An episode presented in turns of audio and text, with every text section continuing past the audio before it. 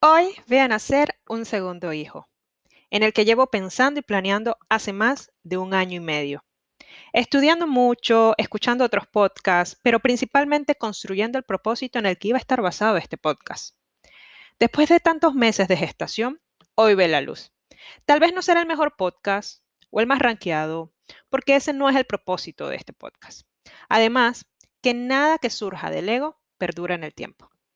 El propósito de este podcast es poder llevar principalmente a mujeres herramientas de aprendizaje y crecimiento personal. Y es que todos los roles que llevamos como mujeres ameritan grandes dosis de aprendizaje e inspiración para seguir adelante. Porque soy de las que piensa que un conocimiento no compartido no es nada. También espero traer expertos sobre otros temas de mucha importancia para nosotras que nos ayuden también a inspirarnos y aprender mucho más. El reto más grande es mantener la consistencia de este podcast semanal. Para empezar, el lanzamiento no lo hice hasta no tener siete episodios en mi bolsillo, que en buena teoría rompe el tiempo de los que duran los podcasts recién lanzados.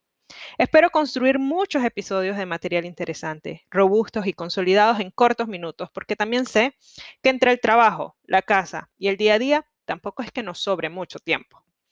Te mando un fuerte abrazo y espero que este solo sea el inicio de un largo camino de conocimiento. Un abrazo y que estés muy bien.